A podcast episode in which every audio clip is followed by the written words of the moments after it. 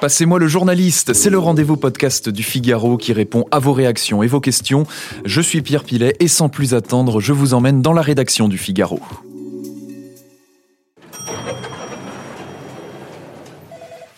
Bonjour Baptiste Després. Bonjour Pierre. Vous êtes chef de service à Sport 24, le service des sports du Figaro, hein, sport24.lefigaro.fr. On parle avec vous aujourd'hui d'un thème qui irrite bien souvent nos lecteurs, les salaires des footballeurs. Enfin là, on va parler eh bien, de, revoir justement ces rémunérations à la baisse. Le sujet s'annonce très sensible d'après l'enquête que vous signez et qui a été beaucoup commentée.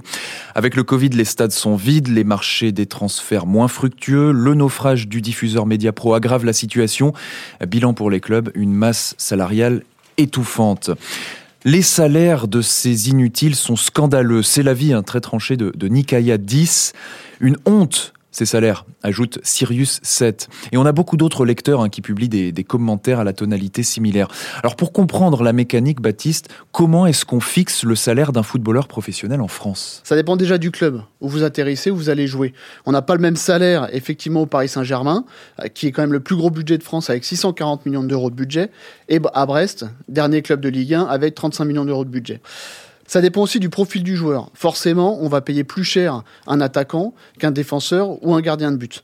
Parce que l'attaquant, ça a toujours le fantasme de l'attaquant. Et puis surtout, on va payer plus cher un joueur qui vous fait gagner des matchs. Après, il y a aussi le potentiel du joueur. Donc, on parle souvent aujourd'hui de trading. Le trading, c'est quoi? C'est miser sur un jeune joueur à fort potentiel dans l'optique de la revente. Profil du joueur, son potentiel, son CV, bien entendu, d'où il vient, s'il arrive du Real Madrid ou autre, ou d'un club un peu plus euh, minime, là, effectivement, la donne est différente. Vous serez mieux payé si vous arrivez du Real Madrid que si vous arrivez d'un club du Mexique euh, ou autre.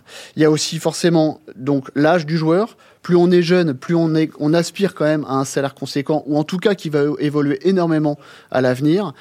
Il y a aussi l'état physique, bien entendu. Si c'est un joueur qui a beaucoup de blessures, etc., donc les clubs vont pas prendre énormément de risques sur ce joueur-là. Et puis, il y a aussi quelque chose qui compte énormément, c'est le travail de l'agent. Les très bons agents arrivent à placer des joueurs voire même à les, faire surpayer par les futurs dirigeants grâce à un travail de malice, à un travail d'entre-gens qui est vraiment important dans, dans, le fait de déterminer ou non le salaire du joueur.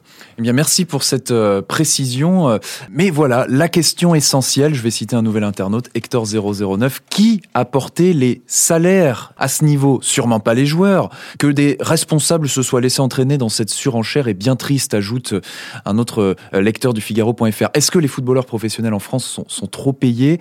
Est-ce que, comme le dit notre internaute, on est désormais dans la surenchère? Forcément, on peut pas euh, édulcorer le, le, le, le, souci, le fiasco Mediapro en pensant toucher le, le, jackpot, ce fameux milliard dont on parle depuis des semaines.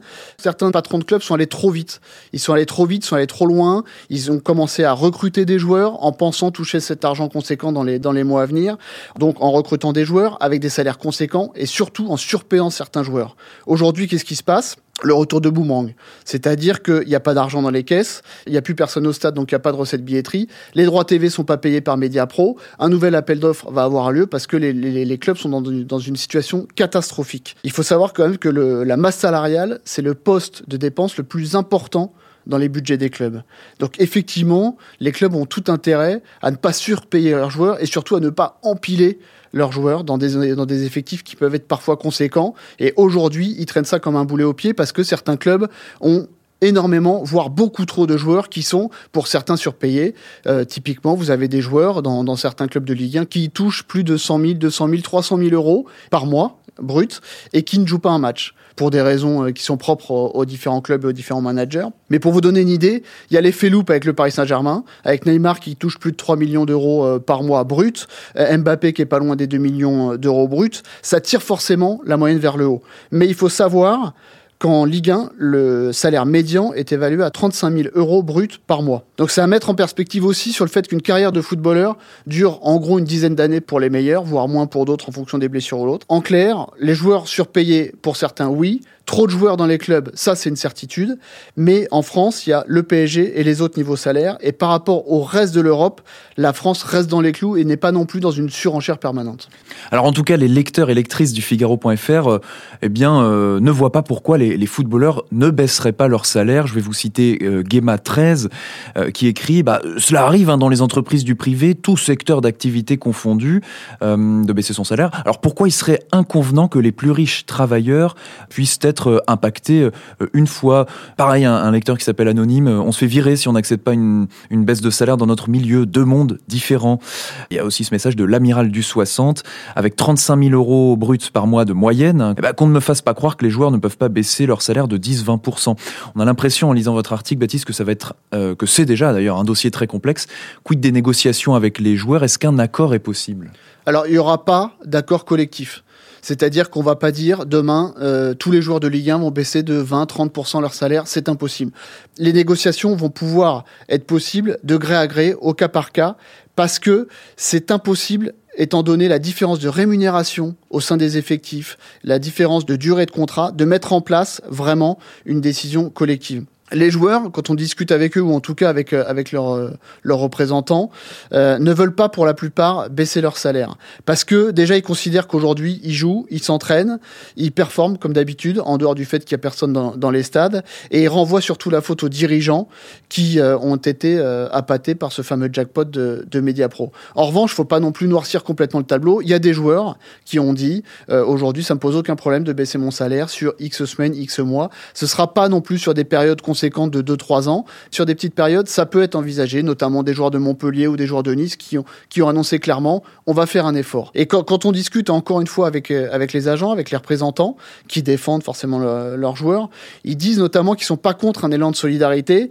mais en fait ils n'ont pas confiance en leurs dirigeants. Dans le sens où ils vont dire ok, mon joueur va baisser son salaire, mais derrière qu'est-ce que le dirigeant va faire?